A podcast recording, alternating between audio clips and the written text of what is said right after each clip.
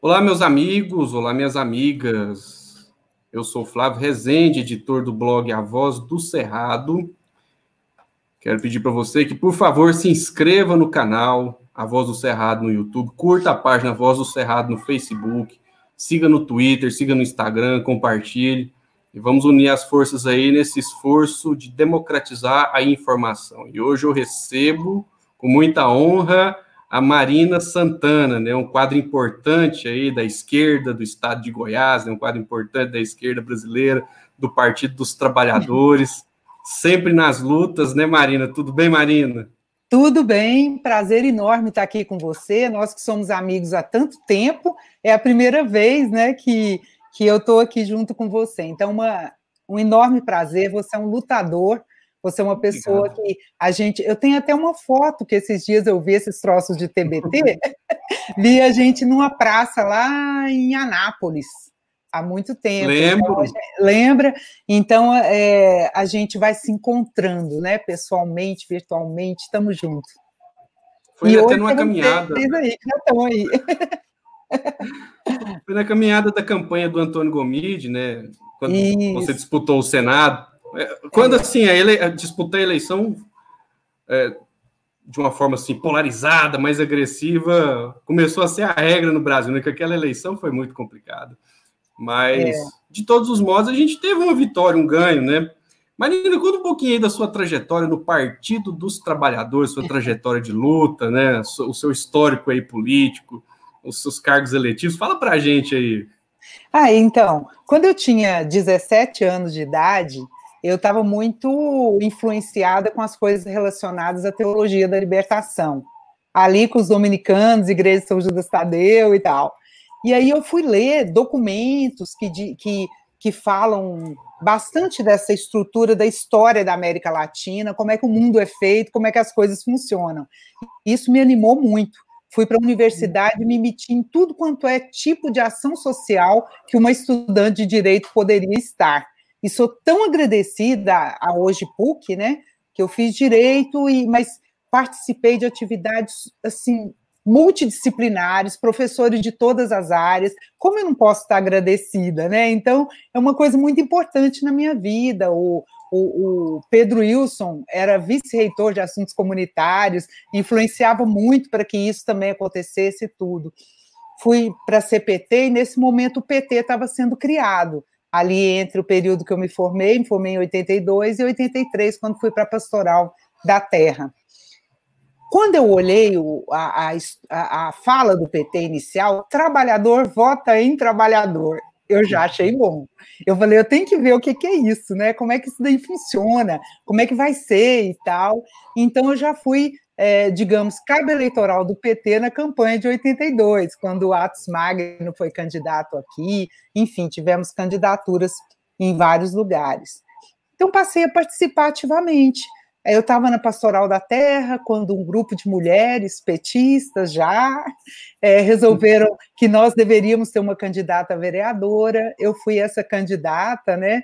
É, rodava a roda, rodava a roda, caía em mim. Dizia que eu estava assim, no momento adequado para ser candidata. Enfim, aí fui vereadora de Goiânia, tudo. Eu, eu tenho muito apego às causas populares, sabe? É, é uma coisa da minha formação. O que me sensibiliza são os direitos humanos, os direitos dos trabalhadores e das trabalhadoras, os direitos ambientais, o planeta a agricultura familiar, que é uma pegada que eu me envolvi e, e sou muito apaixonada, que hoje 70% do que vem à nossa mesa, mais de 70%, vem da agricultura familiar. E com o desenvolvimento da agroecologia e tudo. Então, em todos os meus mandatos, de algum modo, isso teve participação. E também desenvolvimento no sentido mais é, extenso da palavra, no caso de como vereadora, na área urbanística, e as causas é, da moradia popular, enfim. Eu, eu sempre penso assim, num país super desigual, Flávio, isso daí tem pautado a minha vida, os motivos que me fizeram entrar na vida pública são os que me fazem permanecer hoje como militante, são os mesmos. É, me parece absolutamente indigno, entendo como sendo absolutamente indigno é, essa concentração de renda que 1% é, da, do mundo, 1% de pessoas, possam ter mais da metade do que o resto do mundo. Esses índices, assim, ou, ou você pode falar assim, que oito indivíduos detêm a mesma riqueza que a metade mais pobre do mundo. Isso é impossível. Aqui no Brasil é um dos maiores índices de desigualdade. Aqui na cidade de Goiânia é topo de desigualdade entre as capitais do Brasil. Então, esse assunto é o que me chama mais atenção. Não é possível que a riqueza que é produzida por todos e todas é apropriada deslavadamente, é, criminosamente, por meia dúzia de gato pingado que ainda é, coloca na condição de dar os rumos do mundo, os rumos do nosso país. Isso não é possível. E a gente, infelizmente, conta com governantes que, que se juntam a essa dinâmica, que, se, que apoiam essa dinâmica e que fazem com que a gente, quando está na oposição, é, tenha que enfrentar isso daí como a maior, vamos dizer assim, um, eu não falo em verdades absolutas, não penso assim, mas a maior verdade colocada e posta, escancarada e cuspida nas nossas caras nesse momento agora é, específico da pandemia. Está mostrado o nosso país em, to, em todas as suas peculiaridades, todas as, as coisas boas também, as generosidades, as pessoas com, com clareza, assim, bem, bem forte sobre é, como o mundo acontece, como as coisas são, as injustiças, é, como agora a Prefeitura de Goiânia despejando famílias pobres e até os, os móveis das pessoas quebrados debaixo daquelas barracas, aquelas coisas. O que é isso? Estão enlouquecidos. Isso daí não se faz. Então, o que me deixa indignada, às vezes alguém fica indignado por não poder ir numa festa, por, por não poder fazer alguma. E na academia? É, eu, eu acho ruim não ir à academia, para ser sincera. Mas não fica indignada. A indignação é aquela coisa assim que arranca um fogo do seu coração e fala, mas isso não é possível.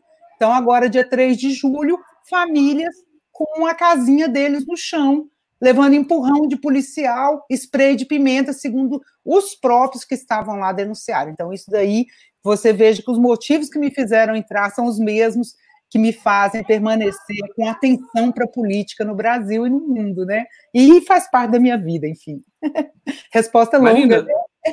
mas foi muito boa e assim muito importante para esse momento que nós estamos vivendo, onde infelizmente a pandemia mostra que é, a diferença social custa vidas, né? As pessoas negras, as pessoas pobres, são as que mais estão morrendo e, e, e, a maioria delas por falta de, de um item básico à vida, por exemplo, a água, sabão, né? Uma, um, o acesso ao saneamento básico. E agora a gente teve essa aprovação aí, né, da nova lei do saneamento que vai privatizar a água, pode causar uma tragédia no Brasil. Marina, o pessoal aqui mandando um alô, né? A Tânia, a Vanilda, a Yolanda, o Matheus, a Maísa e o Eurípides.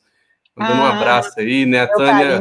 O, o a Marina, a é Matheus falou. Né?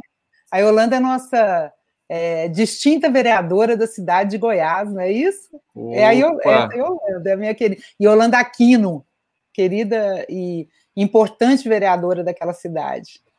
É a própria.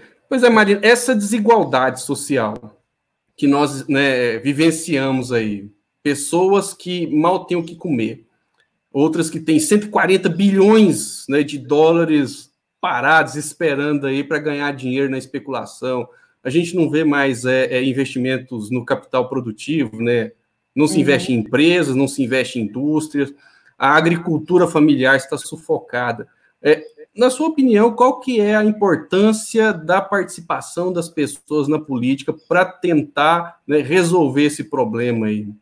Você que Olha, já tem uma longa história de lutas é, é políticas é porque, e assim, sociais. Assim, não adianta a gente só se queixar. A indignação é uma coisa importante que mostra quem você é, né? Mostra para você e para o mundo quem você é, com que você se move, com que você se comove, que empatia você tem ou que psicopatia você pode ter com relação ao sofrimento alheio. Então, me parece assim absolutamente importante que as pessoas compreendam que o mundo só muda se as pessoas fizerem com que ele mude. Não tem nada pronto, parado e assim é, esperando outro tipo de ação. Nós estamos aqui, estamos vivos e vivas a política não é uma coisa infernal e nem é uma coisa, é, vamos dizer, dos céus. A política é um, é, a política é um espaço de disputa. Disputa. Pensa que tem disputa só no parlamento? Não. Então, a disputa ela existe a partir do momento que a gente olha e fala assim: ah, desigualdade social. Você pode ter duas opções com relação a isso, e que vai reverberar no seu discurso para os seus filhos, para os seus vizinhos, para os seus amigos, nas redes sociais, na sala de aula, tudo isso aí. É, você pode falar desigualdade social, que se dane o que eu tenho com isso, né? Porque eu estou aqui defendendo o meu, eu tenho meu trabalho, eu tenho meu, meu emprego, ou então eu trabalho muito e já faço a minha parte, e já vou na igreja no fim de semana e já resolvo essa parte também. Ou você pode chegar e falar: não, essa é uma causa que eu defendo. Seja por que motivo que você seja movido ou movida. Há pessoas que eu vejo que é, são motivos religiosos que fazem com que é, compreenda essa, essa situação da injustiça a partir, a, talvez, até da, dos exemplos de Jesus. E aí é a principal referência. E a pessoa olha isso e fala assim: se Jesus estivesse aqui no lugar que eu estou, agiria diferente. Eu, a gente vê isso toda hora. Outras pessoas é por leitura mesmo, de filosofia, de política.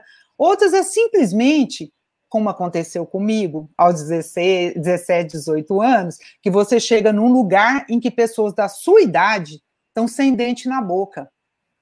Pessoas da sua idade estão sem chance. As pessoas, pessoas que estão ali super jovens, que não pensam na possibilidade para a universidade, porque nem chegaram ao ensino médio pessoas que estão sendo jogadas na mão do crime organizado, porque não vem alternativa à sua frente. Então, é, há pessoas que se sensibilizam. Foi o que aconteceu comigo. Acho que milhares e milhares de pessoas se sentem assim. Fala, não, por que, que eu, que sou filha de trabalhadores também, que é o meu caso, sou filha de trabalhadores, mas tive uma chance de estudar, meus pais se empenharam e tal, eles conseguiram e tal. Mas a maioria da sociedade não é assim a maioria, naquele momento, eu tinha 17 anos, eu olhava, não tinha chance de uma família muito pobre virar uma família de classe média. Isso é uma coisa que está na memória curta da gente, mas é uma coisa de pouco tempo para cá. É coisa do período dos governos do Lula e da Dilma, que fizeram com Bem que lembrado. uma massa de pessoas não é assim, uma família. Ah, uma família conseguiu sozinha lá no canto dela, parabéns. Mas não é isso que se trata. É assim, uma massa de pessoas, nós estamos falando de um país, uma massa de pessoas que conseguem chegar a uma condição de dignidade. Até para concluir isso aqui, é, essa, se você permitir, porque depois você pode não permitir. Por exemplo, um dia, um dia, eu estava até em campanha, assim. Aí eu fui lá aqui em Goianira e tinha uma família é, na verdade, era uma senhora, lavadeira de roupa, passadeira de roupa. Hoje quase nem tem assim tanto isso, porque tem tanta máquina, né? As pessoas fazem mais isso. Mas então ela, ela virou para mim, ela inclusive não apoiava a gente, não, assim. Ela não tinha um vínculo com a gente, eu não a conhecia. Eu fui lá e ela falou assim: olha, tá vendo essa casa aqui? Eu pagava 300 reais por mês de aluguel era durante o governo entre o, o, Lula e a Dilma. Eu pagava 300 reais de aluguel. Agora, eu estou te mostrando aqui a casa que eu tenho, porque eu não conseguia pagar os 300 reais todo mês. Vivia todo mês sendo mandada. O, o, o dono falava: você não vai poder ficar mais aqui, você vai ter que sair daqui. Ela vivia sob ameaça, uma senhorinha, sob ameaça Nossa. de expulsão. Aí ela falou: tá vendo essa casa aqui? Tem dois quartos, sala, cozinha e banheiro eu trouxe para cá uma filha minha, com um, fi, com um marido e mais um filhinho e tal. Nós cabemos todos aqui em casa. Você está vendo esses móveis? E eu, eu falo, você está vendo esses móveis aqui? É o financiamento do governo federal lá na Caixa. E aí, esses móveis, aquela, lembra a linha branca, assim, que colocava Lembro. fogão, ela colocou tudo novo na casa dela e ela estava pagando muito pouquinhozinho, menos de 40 reais por mês pela casa. Então, que é o que ela podia de fato. Então, assim, isso é uma coisa que nos dá prazer, é a dignidade das pessoas. Então, É, se você pergunta, é possível não fazer política? Não, não é possível. Aliás, tem muitos, muitos autores assim que são muito visitados nas redes sociais. Assim, você não tem jeito, meu amigo. É, é assim, ou você está de um lado ou está do outro. Não pensa que tem jeito de você ficar omisso, porque a realidade ela é, é bruta. A realidade é bruta. Então, ou você resolve entender que o mundo precisa de uma visão em que todos sejam incluídos e incluídas, ou você e também que o meio ambiente seja seja preservado. Eu não vou falar meio ambiente preservado, que é um texto um pouco ruim, mas assim, que é preciso cuidar do planeta, da mãe terra, ou você pensa assim, ou você pensa de, de um modo que eu não consigo entender. eu não consigo entender. É muito individualismo, talvez, né? Assim, eu não consigo entender. É, a, a, questão do, da política tem a ver com disputar o orçamento, né? Você, é, deixa eu só ler aqui a participação da Anis Silva. Assim, Parabéns, Marina, você nos ensina muito com a sua uhum. própria forma de viver. Aí Holanda lembrou que quando você foi deputada, destinou uma emenda lá para a cidade de Goiás que possibilitou realizar o projeto Mulheres Coralinas, né, que uhum. hoje é uma referência de política pública que emancipa as mulheres, né? Emancipar as pessoas é uma das consequências da participação das pessoas na política. Você tocou num ponto fundamental aí quando disse sobre as pessoas que conseguem trabalhar, né? Uh, hoje os servidores públicos ainda têm estabilidade, mas numa comissão do Senado, uma comissão especial, já se aprovou o fim da estabilidade do serviço dos servidores públicos. Se eles não se organizarem, vão perder a estabilidade. Outra coisa, né? Política consiste em lutar pelo orçamento público, pelo dinheiro público, porque alguém vai gastar o que é arrecadado, seja através do serviço da dívida, seja através do pagamento dos impostos. O orçamento, o, o meio ambiente, né? Hoje é um diferencial, inclusive, no sistema capitalista selvagem. Fundos aí que administram trilhões já falaram que vão tirar dinheiro do Brasil se não mudar a política de preservação da Amazônia, né? É, Marina, nesse contexto de lutas políticas, né, você como um dos principais quadros do Partido dos Trabalhadores, hoje a gente lida aí com a com essa narrativa de que o PT está isolado, né? Tem também a questão da frente ampla. O, mandar um abraço para o Matheus aqui, né? Ele falou, Marina, com uma análise sempre coerente da realidade. Oh. É, me fala, qual que é a sua visão dessa fala sobre o isolamento do PT e essa frente ampla, movimento direitas já, quer dizer, eles chamam direitos já, mas a gente pode apelidar de direitas já. Teve uhum. aquele movimento Somos Democracia, o pessoal criticou o Lula porque ele não assinou. Partido dos Trabalhadores e Frente Ampla. Qual que é a sua visão sobre isso? É, eu sei que é polêmico, mas eu não pisco sobre esse assunto, sabe?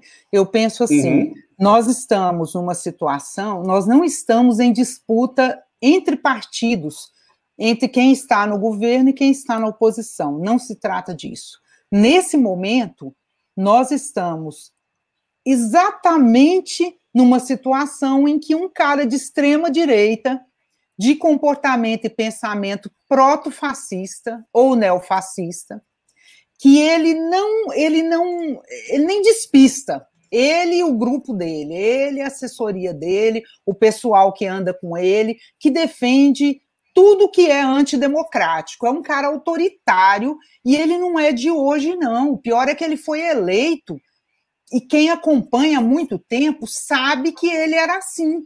Então, os governadores aí que apoiaram o, o, o Bolsonaro sabiam que ele era assim. Os deputados federais, os senadores, os prefeitos, então, essa gente que é da política conhece muito bem como é, ou teve oportunidade de pesquisar, e quem está nas redes sociais o tempo todo também, porque a gente toda hora tinha e tem exemplos horrorosos, né? É, por exemplo, como é que você usava o dinheiro lá? Você usava esse dinheiro para quê? Dinheiro público, do gabinete, para comer gente. Ele falou, comer. Era o dinheiro do auxílio moradia. É, do auxílio moradia, exatamente. E ele tem apartamento em Brasília.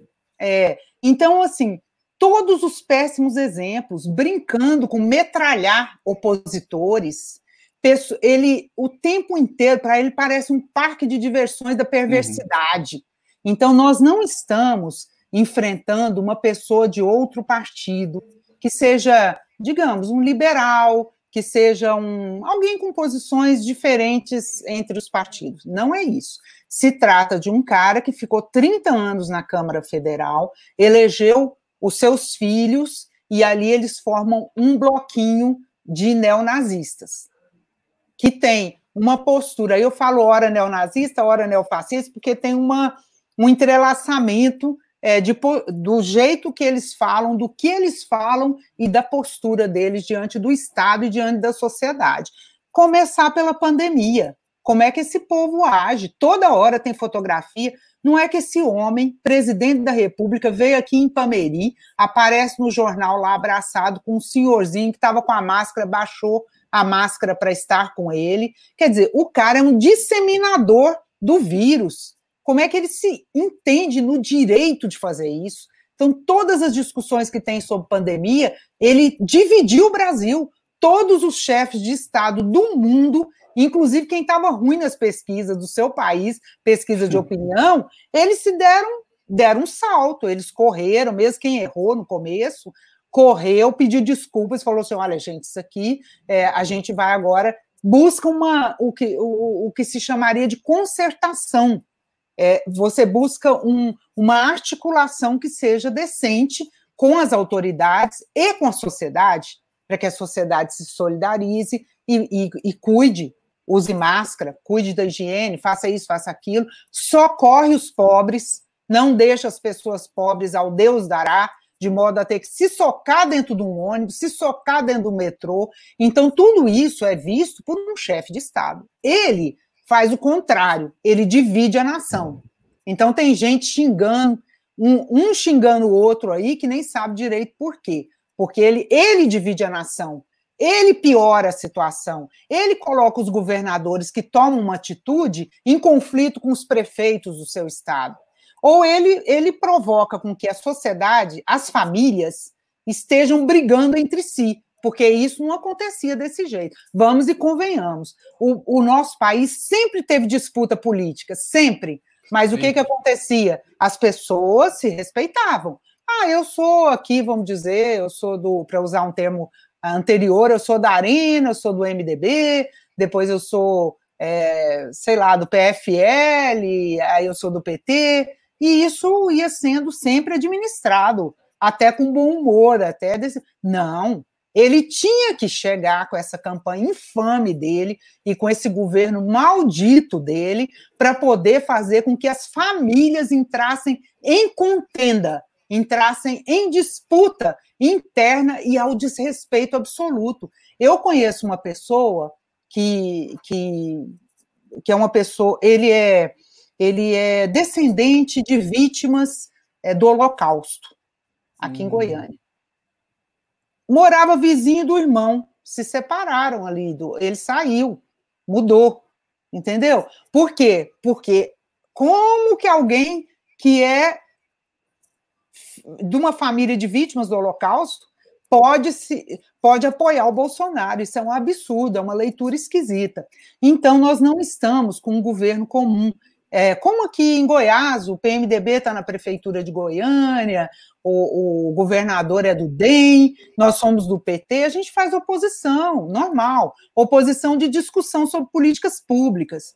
Lá, ali com o governo central, não é isso. Então, na minha opinião, é preciso sim haver o que há de, de possibilidade de aglutinação para que esse governo saia pode ser o impeachment, pode ser a resolução do TSE, pode ser como for, é muito importante para o Brasil. Na verdade, o Brasil está à beira do caos nas relações internacionais em função desse governo. Toda hora arruma uma briga com o exterior. Começou uma briga com a Argentina, os governos da Argentina, é, o governo da Venezuela nem fala, né? Já nasceu arrumando briga, como se tivesse o direito de ficar intervindo no país alheio toda hora.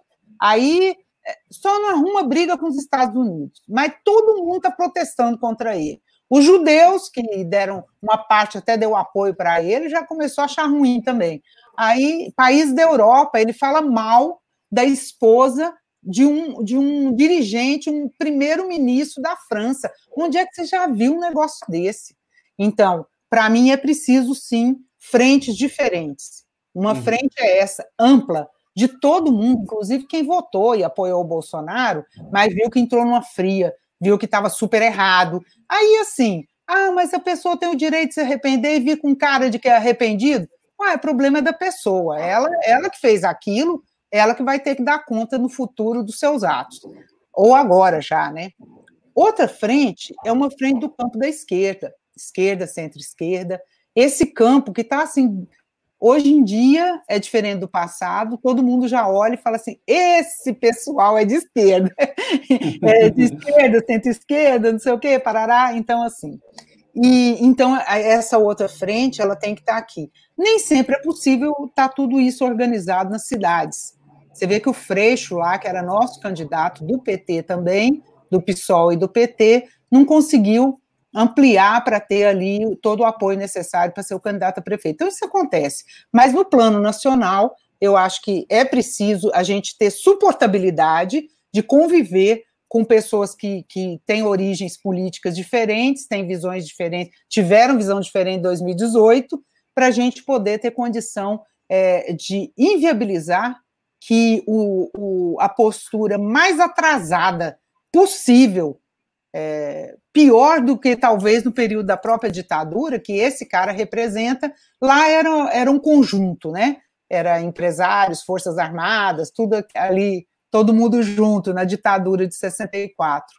Aí deram o golpe agora, é, em, em 2016, chega um governo que faz faz a reforma trabalhista, esse outro faz a reforma previdenciária, eles chamam de reforma, né? Na verdade, derrubam a legislação trabalhista, derrubam a legislação previdenciária, secam, tudo. desmontaram, e aí o que, que acontece?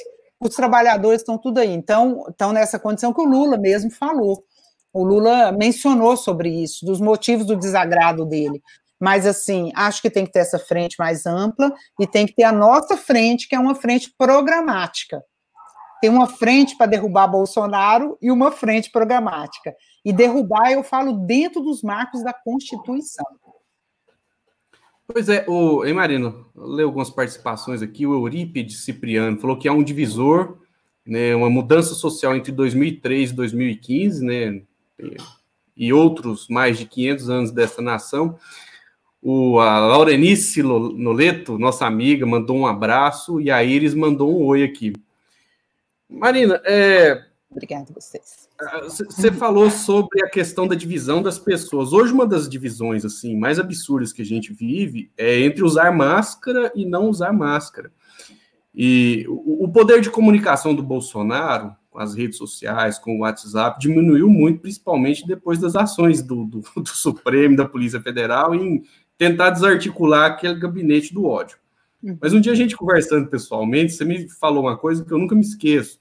Disse que quando você estava lá na Câmara dos Deputados, é, as pessoas, os deputados, não se aproximavam muito do Bolsonaro, mas a imprensa sempre ia lá e colocava o microfone para ele falar, na sua opinião, essa ascensão do Bolsonaro tem a ver com a ação é, é, é, da imprensa, da grande mídia, que deu muito espaço a ele, e, e, e assim, é, se omitiu em relação à ameaça que ele representava, né, que, afinal de contas, hoje, para nossa desgraça, ele é o presidente da República. O Brasil tem aí já mais de 60, se brincar, a gente já ultrapassou 64 mil mortos na pandemia, é, e a gente está aqui, né, nessa nessa tentativa de democratizar a comunicação usando essas plataformas. E, na sua opinião, né, a imprensa, a grande mídia, ajudou a criar o Bolsonaro? É, aí reporta a, a um, ter, um termo que você usou sobre isolamento do PT, né? Porque o PT, uhum. na verdade, foi o partido que disputou com o Bolsonaro, o PT e aliados no primeiro e foi para o segundo turno e ganhou mais uma massa de aliados, né? Pessoas que, que quiseram é, manter a alternativa que estava colocada. Então, é, o PT é o partido de oposição com condições de fazer essa disputa à altura, porque não é uma disputa de nomes, é uma disputa é, de visões de, de, de país, de visão de mundo, de políticas públicas, do modo como se vê o que deve ser feito mediante a desigualdade, o que deve ser feito com, a, com as estruturas estatais, o que deve ser feito com o Banco do Brasil, com os Correios, com a Caixa Econômica. É, nós, a, a, nossa bancada, assim, embora outros partidos também tenham feito essa opção, mas é porque eram individuais, mas como bancada, é, dentre os 81 vereadores, foi a única que batalhou, brigou, e também na Câmara Federal, os nossos deputados federais, contra a privatização do saneamento básico. Aí você vai fazer uma, uma discussão. Por que, você, por que essa discussão? Ah, o problema é o seguinte: que nós não é possível universalizar, apesar do discurso da imprensa, não é possível universalizar o saneamento básico no Brasil se tudo for privatizado, porque os países uhum. que privatizaram estão voltando atrás. As cidades que privatizaram no mundo, principalmente na Europa, estão voltando atrás da privatização. Porque privatização é o quê? A iniciativa privada com vontade de chegar lá e, e ter lucro. Agora, o que que dá lucro? Já ficou evidenciado no movimento feito aqui no estado de Goiás, até no governo anterior. É, o que dá lucro são as cidades mais populosas e que, de preferência, já tenham feito investimentos suficientes para gastar menos, de modo que o lucro venha mais rápido. Então, me diga que Montevidil, lá perto de Rio Verde, é, Formoso de Trombas, quem vai cuidar desses municípios de, de população menor, de menor faixa populacional, não é? Então, é, eu compreendo da seguinte forma: a nossa, o nosso, a nossa importância, a importância, aí eu falo não só o Partido dos Trabalhadores, a importância de todos os partidos, do PSOL, todos os partidos que se colocam na oposição, do PSOL, do PCdoB, inclusive de partidos que, em geral, não fazem alianças com a gente. Né, e outros que fazem por ali ou por aqui, mas o PCB, o PSTU, partidos novos que estão surgindo também. Então, a, a, importância é muito grande, porque é a forma de nós fazermos o enfrentamento. Ademais, nós existem os movimentos sociais, que têm sua autonomia e sua pauta própria. Mas você veja bem como incomoda. Tanto que existe uma caça de determinados setores, inclusive dentro, infelizmente, do sistema de justiça, uma caça contra lideranças de movimentos sociais, criminalizando essas lideranças. Parece que deram uma paradinhazinha agora por causa da pandemia, mas estava terrível. Mas esse é o discurso do governo federal, que manda o povo, incentiva o povo a incendiar os nossos biomas, nossas florestas, onde moram, moram seringueiros, moram índios, moram quilombolas nos lugares diferentes, como aqui em Goiás. Então, assim, esse, esse governo, ele de fato, é ele, se nós formos falar em direitos humanos, direitos sociais, direitos ambientais, direito da criança e do adolescente, direitos das mulheres, em todo o aspecto está errado. Olha aqui, você se lembra? Eu acho que até a gente já comentou pessoalmente sobre isso. É, você se lembra na, no final, praticamente, daquela maldita reunião ministerial porque aquela reunião é a demonstração de quem eles são. Então, aquela reunião é, ministerial, ela, você quer falar alguma coisa? Você ia... Não, não, mas pode finalizar. É, lá no finalzinho, né?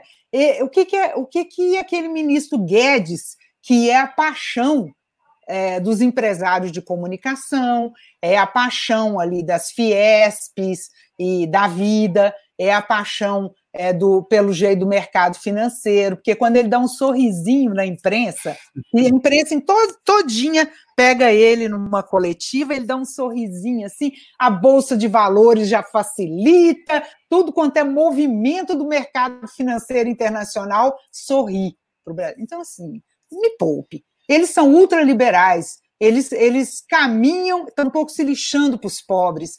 Agora, eu nunca vou me esquecer do que, que o Guedes falou no final daquela reunião. Acho que eu mencionei para você que eu assisti mais de duas vezes aquela reunião inteirinha do que saiu, né? é, tem umas partezinhas que foram cortadas lá no, na, no próprio STF. Mas ele diz assim: aí, Damares, chamando a atenção da Damares. Aí, Damares, o que, que você acha disso? Acho que a Damares estava conversando, que a câmera não mostra, ele gritava para a Damares dar a opinião dela. Eu vou falar do jeitinho que foi falado, viu, gente? Porque todo mundo viu mesmo, inclusive adolescentes, crianças e tal. Deixa o povo, de, deixa os, os ricos, os homens ricos, virem de outros países aqui para o Brasil Deixa ele se fuder. O que que tem? Não tem problema nenhum, é tudo adulto. Quer dizer, chamando para o turismo sexual, querendo colocar uma marca de turismo sexual no Brasil. Ele tá louco? E aí aquela. E, e assim, você não ouve comentários é, que deveriam ser persistentes, principalmente de quem levanta a questão da moralidade o tempo inteiro. Moralidade, moralidade, bons costumes, gente de bem. Todo mundo devia estar tá falando disso. Como é que ele quer transformar o Brasil é, num é, PUT internacional? O que, que é isso? Está ficando doido? Isso daí vem junto tráfico de pessoas, abuso e violência contra crianças e adolescentes de famílias pobres que estão ali sem proteção. É, mulheres são transformadas é, em, em, em, objeto de compra e venda, assim, com apoio do Brasil. Como assim? Eu não sou contra é, se a pessoa quer, se, é, quer viver de, de como acompanhante ou prostituta.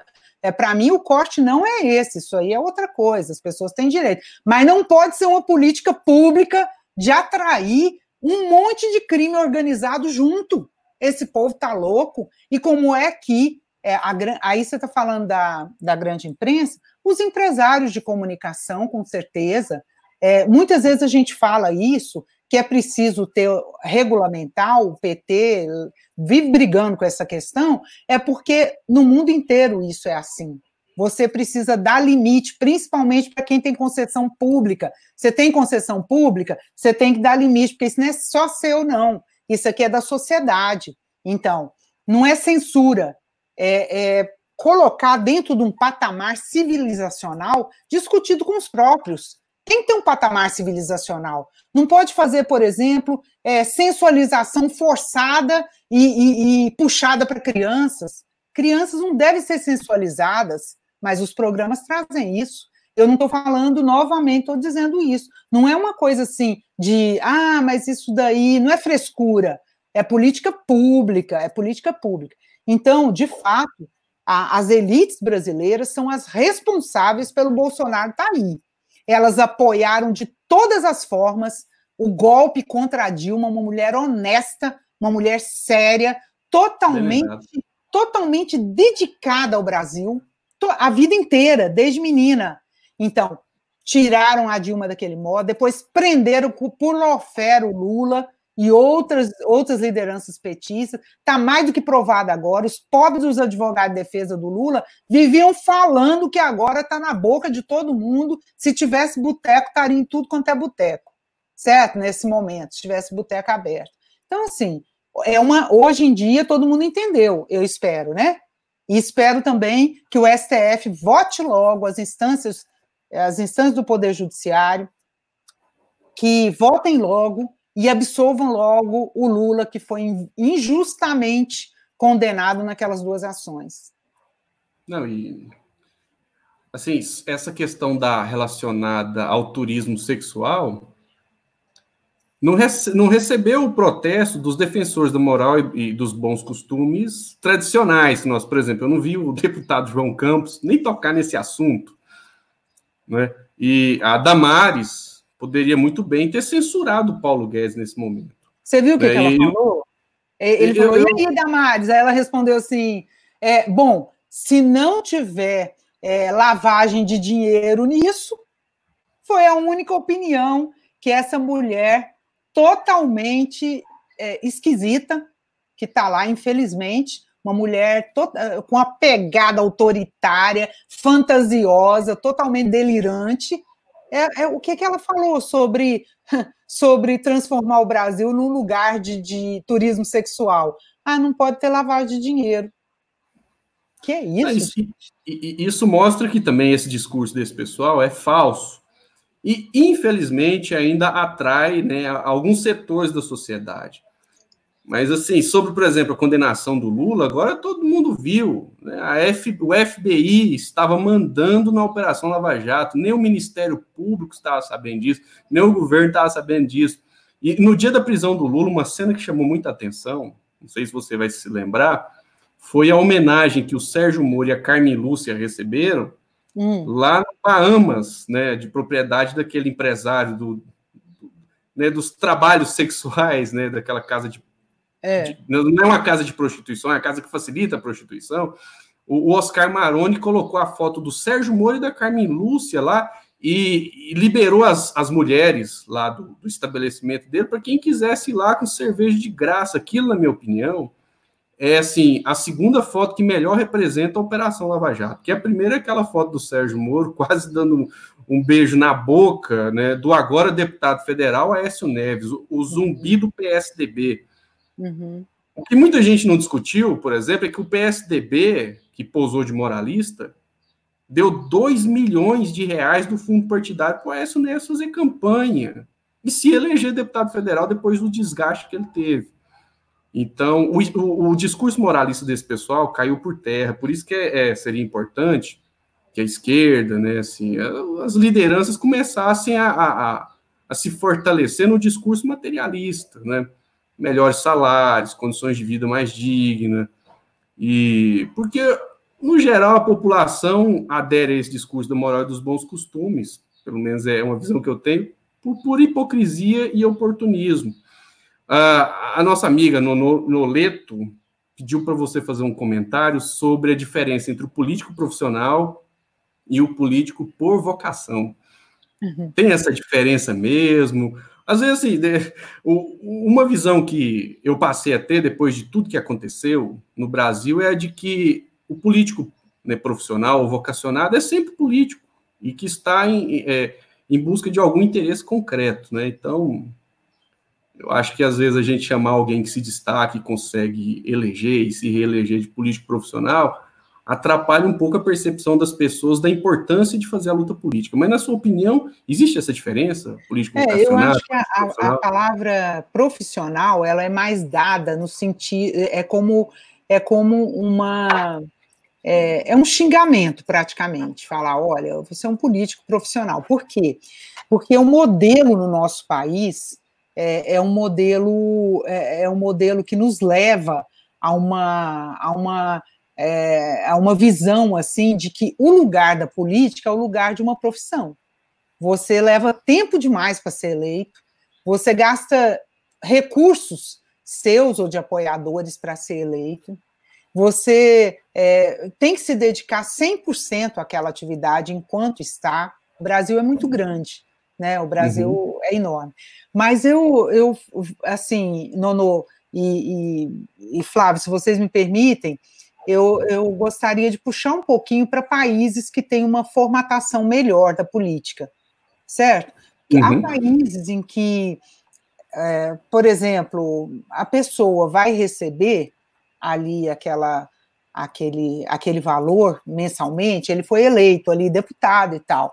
Então, um juiz e um deputado federal, ele não pode receber mais do que é, cinco ou seis vezes o salário mínimo. Uhum. É porque o país tem igualdade social. Nós só pensamos a partir da desigualdade. Então, como o país tem igualdade social, ninguém vai permitir que alguém que vai representando ele vire elite. Tem um distanciamento tão grande que nem perceba que país é esse. Então, eu acho que o que nós precisamos aqui, por exemplo, assim, eu, de vez em quando eu converso com alguém em outro país e tal, algum amigo, alguma amiga, eu falo, olha, às vezes aqui tem um gabinete de vereador, vereadora, que fica uma fila de gente para pedir dinheiro, emprego, pedir acesso a, um, a, uma consulta no sistema de saúde, uma vaga numa creche. Então, nós, a desigualdade do país é tanta que formata a sua política. Formata a sua política. Você vê a desigualdade social, e aí ninguém se zangue comigo, quem tiver no topo, não se zangue, porque não é uma questão pessoal, é estrutural, é a estrutura do nosso país que funciona assim. Então, como é que pode ter um salário de mil e poucos reais e ter um teto que nem é respeitado, que tem gente que está ali no serviço público com 70 mil reais, mais de 70 mil. Então, não adianta amarrar o teto em menos de 40, porque ali o dinheiro vai para lá, não é isso, Flávio? Então, nós estamos vivenciando isso. O nosso país é o país da desigualdade. Então, é, quando a gente fala, ah, o cara é político profissional, a gente está dando um xinga nele e está falando assim: esse cara está abusando do direito de me representar. É uma coisa mais ou menos assim. Porque a desigualdade do Brasil, é, a, a falta de limites que acontece dentro das próprias instituições, né? Tanto uma Câmara de Deputados ou uma. E aí vai descendo, né? Quando aumenta o teto geral, vai descendo para todas aquelas esferas. Aumentou o teto geral dentro do STF, dali a pouco vai para o parlamento também, vai para o executivo, desce e vai até quem está ali, vamos dizer, chegando na profissão. Então, aí eu estou falando de quem é, é, profissional mesmo, mas aí quem é da política entra também igualmente. Então, eu não estou falando dos outros, eu estou falando de uma estrutura que, de fato, ela não é boa para o Brasil, assim, nesse sentido. A democracia é boa. O que nós precisamos é fazer um aprimoramento é, que vai do lado contrário ao que esse governo atual quer. Porque o que ele quer é derrotar a democracia. Esse governo trabalha todos os dias para derrotar a, a derrotar a democracia. E nós precisamos nos erguer, movimentos sociais, pessoas indignadas, gente de esquerda, ou gente que fala: não, meus motivos são outros, eu só sou contra isso aí, bora junto aí, porque isso aí não pode. Ele tá de... Ainda bem que o STF fez uma coisa aqui, outra ali, é, nesse, nesses últimos momentos agora, nesse último mês, que, que, que fica que nos dá a impressão de que freios e contrapesos ainda existem no Brasil, né? Porque durante a Lava Jato, é, absurdos eram cometidos, como, por exemplo, ouvir uma fala da presidenta da República e entregar para uma empresa de, de uma empresa de comunicação. Ou pegar um, uma, um depoimento e jogar para alterar a eleição. Ou prender Mas uma o... pessoa por fatos indeterminados, né? É, essa fala que o, o Sérgio Moro divulgou, inclusive, foi tirada de contexto, né? A preocupação do Lula depois a Vaza Jato revelou, era em garantir governabilidade, né? Se ele fosse nomeado ministro-chefe da Casa é. Civil naquela ocasião. Então, assim, eles foi tinham, realmente um golpe. Eles tinham umas 10 gravações. O golpe foi em cima, inclusive, do Gilmar Mendes, o nosso ministro ali. Porque ele ia julgar se o Lula deveria ou não, poderia ou não ser ministro. Então, lembra disso? Aí era essa questão que estava sendo discutida. Aí o Moro saca, né, nesse momento aí dessa discussão, o Moro saca uma gravação, ele tinha lá umas 10, ou mais de 10, não sei. Aí ele pega que todas as demais dizem o contrário. Aí ele pega uma gravação que nem tem uma coisa objetiva, tem uma insinuação, e pega, e isso daí faz com que o Lula não entre no governo e, portanto, não consiga articular porque ele teria capacidade de fazer isso, articular o Congresso Nacional, fazer uma concertação, fazer uma, uma articulação entre todas as forças e poder manter a Dilma no poder e ela reorganizar o governo, porque ela estava comprimida o tempo todo, sendo achincalhada pelo por todos aí, esses todos aí que a gente está citando, todos o, o, todo o pessoal de representação da direita, empresas de comunicação estavam chamando as pessoas para ir à rua, chamando. Eu assisti. Eu, eu não estou falando que, dos outros, eu estou falando que eu assisti. Empresas de comunicação chamando as pessoas para ir para a rua, para se manifestar pelo golpe, que na verdade o governo de São Paulo, o, o, Geraldo Alckmin chegou a liberar o metrô. Né? Pois é. Pois não, é. não cobrou, então aquilo foi um... E aí tá aí a consequência, né? As pessoas acusam o PT de ter elegido o Bolsonaro. E, inclusive, a gente tem essa, essa, esse conflito hoje com o ex-aliado Ciro Gomes, que virou uma das vozes do antipetismo agressivo, reacionário, que ele culpa né, a vitória do Bolsonaro ao Partido dos Trabalhadores, aquilo que ele adotou, né, junto com os outros direitistas, de lulopetismo. É. E, e todo, e assim, e acaba desprezando, né, a ilegalidade da Operação Lava Jato. Ele chegou a dizer, o Ciro Gomes chegou a dizer, inclusive, que o Lula não era um, político, um preso político, que ele era um político preso. E assim, as, hoje essa narrativa ela não tem força mais.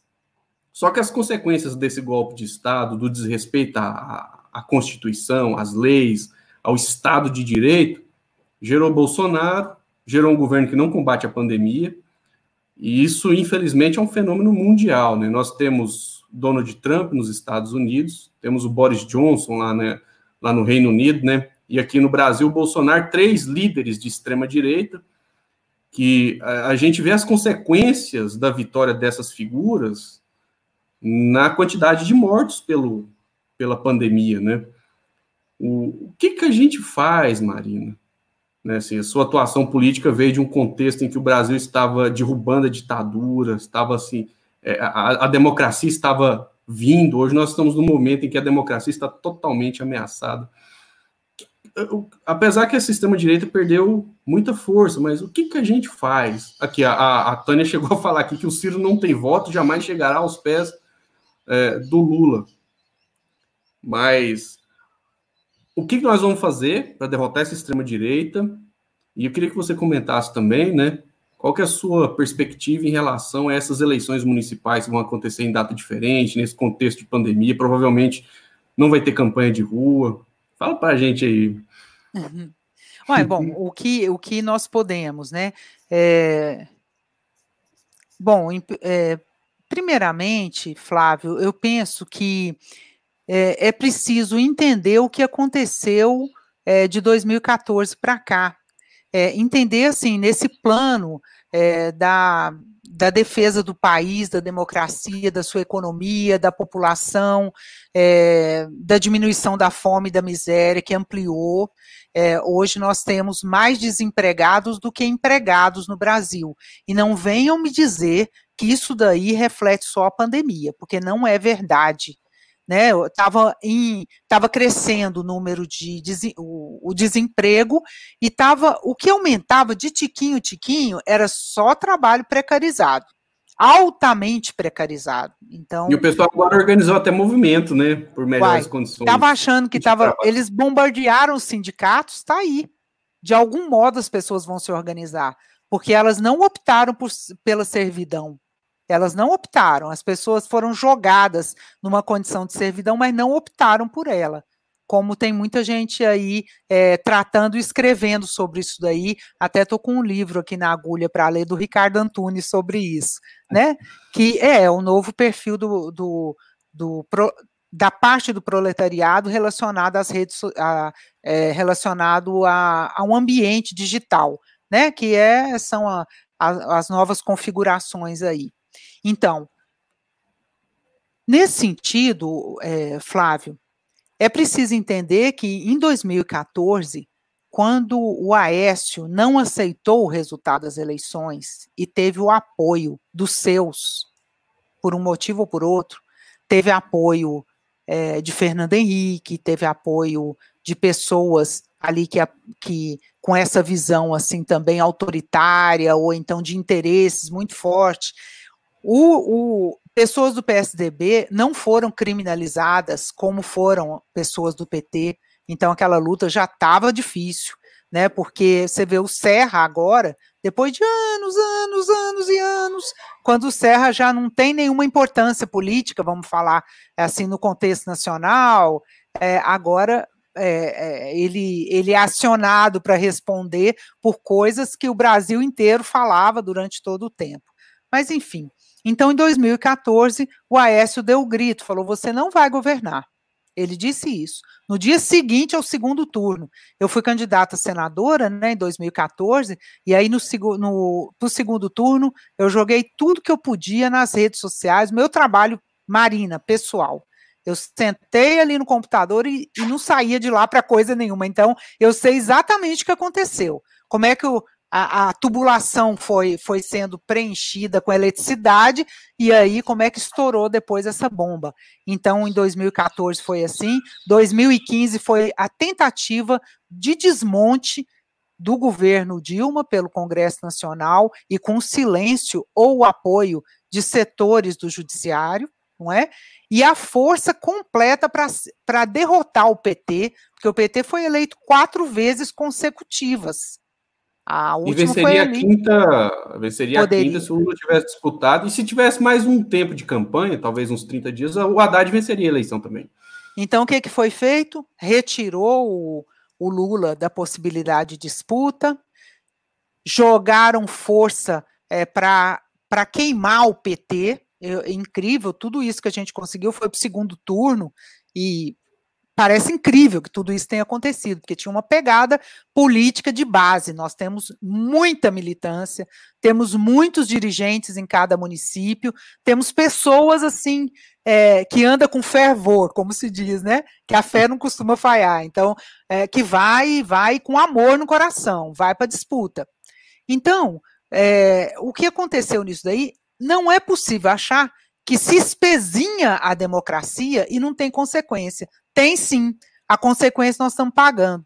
Primeira consequência, vem ali um presidente que ficou, né, o que era o vice, um, um, um, um de repente apareceu ali um fantasma, né, um, o, o, golpe era a cara do Temer, apareceu ele ali, aí ele ficou lá, diminuindo direitos dos trabalhadores, só não fez a reforma da Previdência porque não deu conta, mas aí com apoio das elites, com apoio de todo, todo o segmento, setor financeiro, batendo palma para ele, porque estava arrebentando, arrebentando o país, querendo vender o país, arrebentando os direitos dos trabalhadores.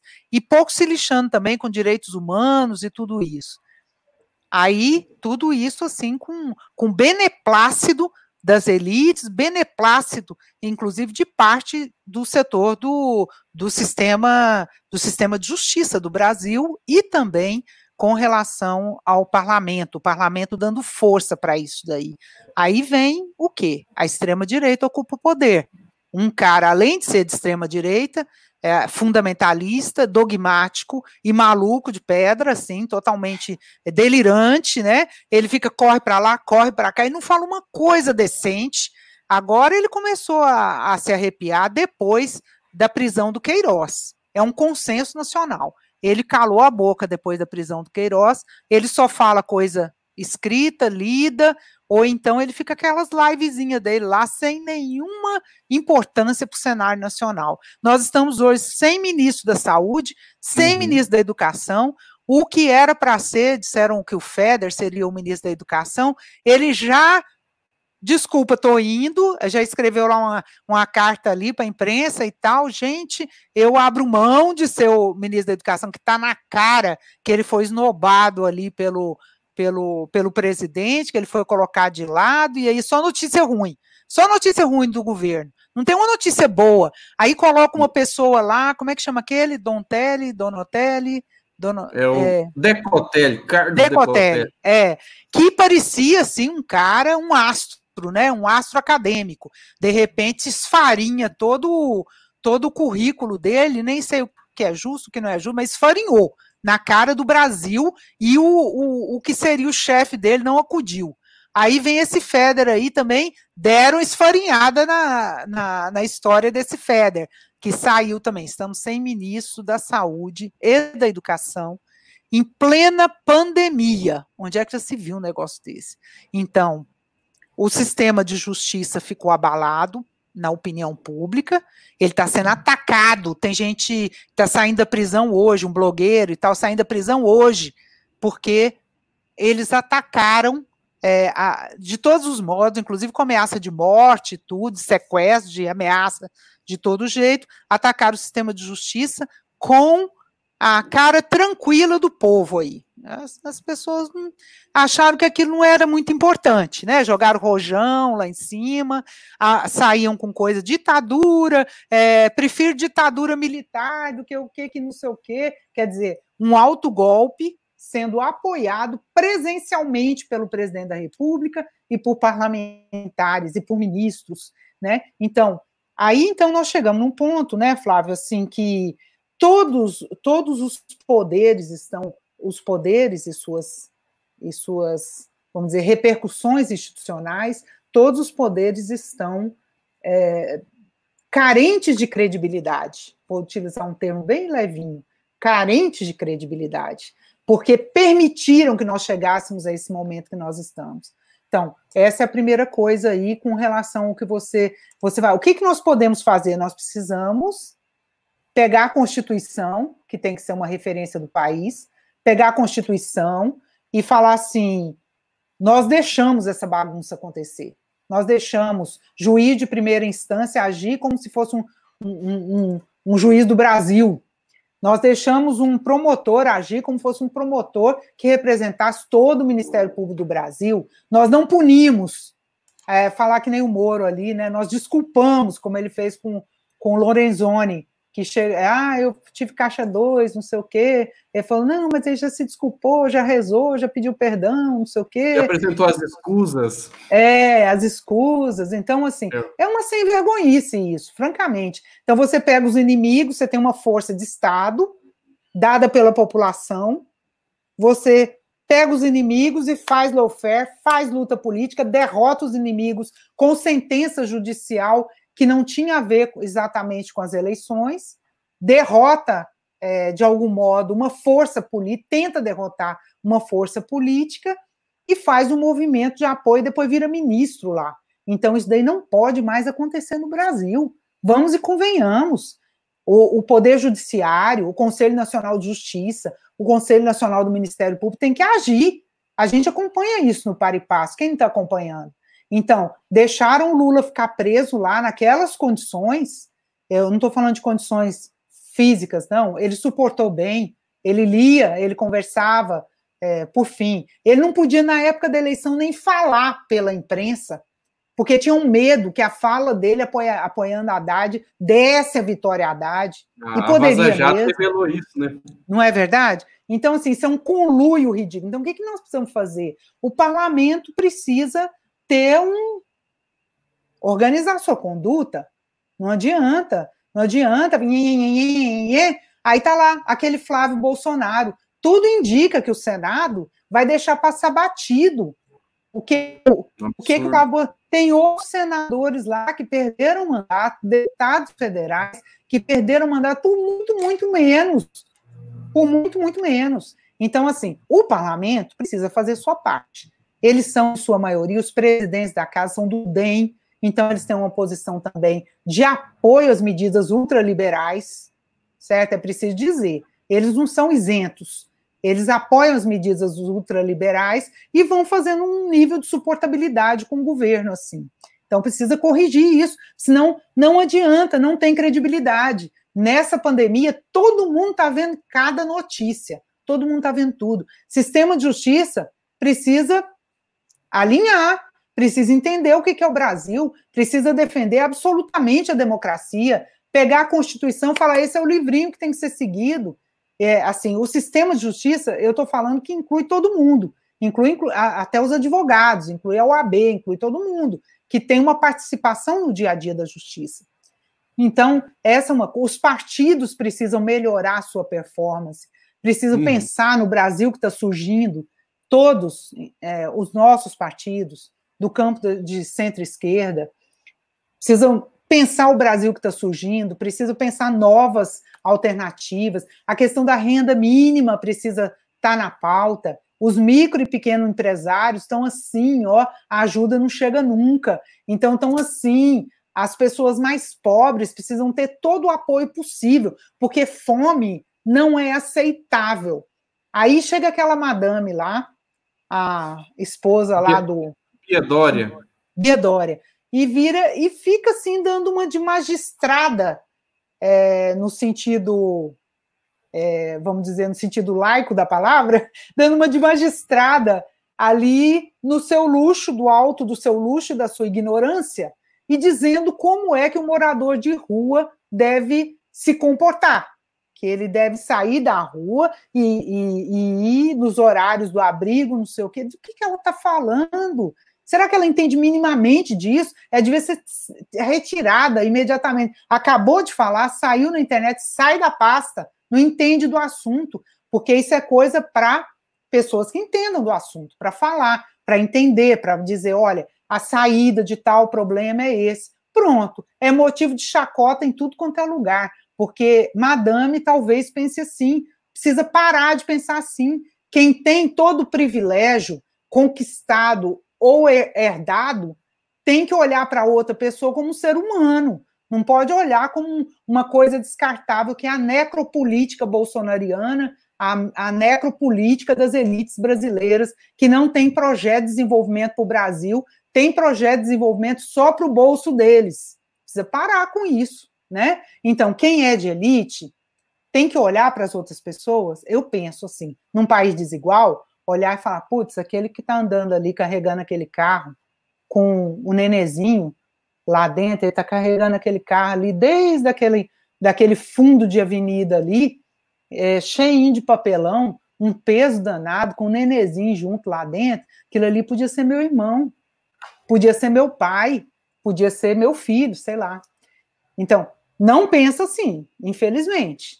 Então, é, é, a desigualdade faz esse, esse tipo de coisa. Então, nós precisamos, todo mundo, esteja em que espaço for, fazer política, olhar o Brasil que está surgindo, o mundo que está surgindo da pandemia, é, as, a, como as forças são colocadas, como os trabalhadores e as trabalhadoras estão colocadas desse, do, de um modo absurdo dentro desse contexto. Os entregadores estão sendo um símbolo é, do que está acontecendo na esfera aí no mundo do trabalho, né? Entre o trabalho e, e, e, a acumulação. Então, é preciso prestar atenção nisso. Você fez uma outra questão que. Então, é sobre as, sobre as eleições municipais, mas a ah. Maria do Rosário mandou uma pergunta interessante aqui, pediu para comentar sobre o Bolsonaro ter ido comemorar, fazer um churrasco lá na embaixada dos Estados Unidos, né, comemorar o dia da independência dos Estados Unidos. Assim, é, quando você fala sobre essa luta política aí, é, contra a desigualdade, né? A, a dona Bia Dória, ela não, simples, ela não, não quis é, é, dar regras para os moradores de rua somente. Ela falou também que as pessoas não devem ajudá-los, né? É, segundo ela, a pessoa não Exato. pode pegar uma marmita e dar para um coitado que está passando fome. Quer dizer, é realmente muito cruel. Então, assim, Maria, é, a eleição municipal, nessa luta, nessa luta contra a extrema-direita, e essa questão do, do churrasco do Bolsonaro, né? O que, que a gente faz na eleição municipal, que vai ser uma eleição importante, apesar das dificuldades?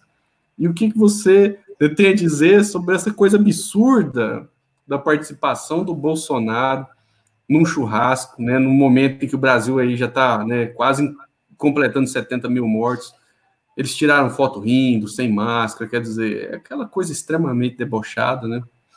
É, eles estão contando para a sociedade brasileira, né? Essa família aí, os seus asseclas, eles estão contando para a sociedade brasileira que eles são o que há de pior é, dentro de um palácio que dirige um país. Não pode haver uma coisa pior do que essa. Os caras apoiam a tortura. Eles falam, bradam que apoiam a tortura. O outro lá fala o, o, o, Bolsonaro tem as imagens dele, nós todos vimos, né? É, é, meio parecido com esse negócio dessa Bia Dória aí, né? Não dê uhum. comida uhum. para eles, não.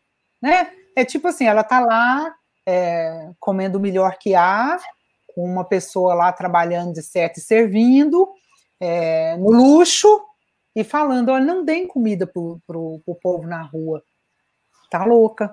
Pandemia, minha filha presta atenção do que, que você está falando. E já, já só seria possível de ser dito quando tivesse um, se tivesse um sistema 100% funcionando, que você fala, olha, doa para esse lugar aqui, que essa pessoa vai receber também. Assim, assim, assim. Já foi feito esse tipo de, de, de atuação na, dentro da política de assistência social política nacional, você você coloca, vamos falar, olha, vamos ajudar isso aqui, porque tem um lugar para essa pessoa é, ser atendida, mas ela não está desejando. O padre Júlio Lancelotti, aí eu fico tão indignada que eu esqueço as perguntas que você fez, né? O padre Júlio Lancelotti, da Pastoral dos Povos de Rua lá de São Paulo, ele toda hora posta no Instagram uma, uma charge sobre esse assunto.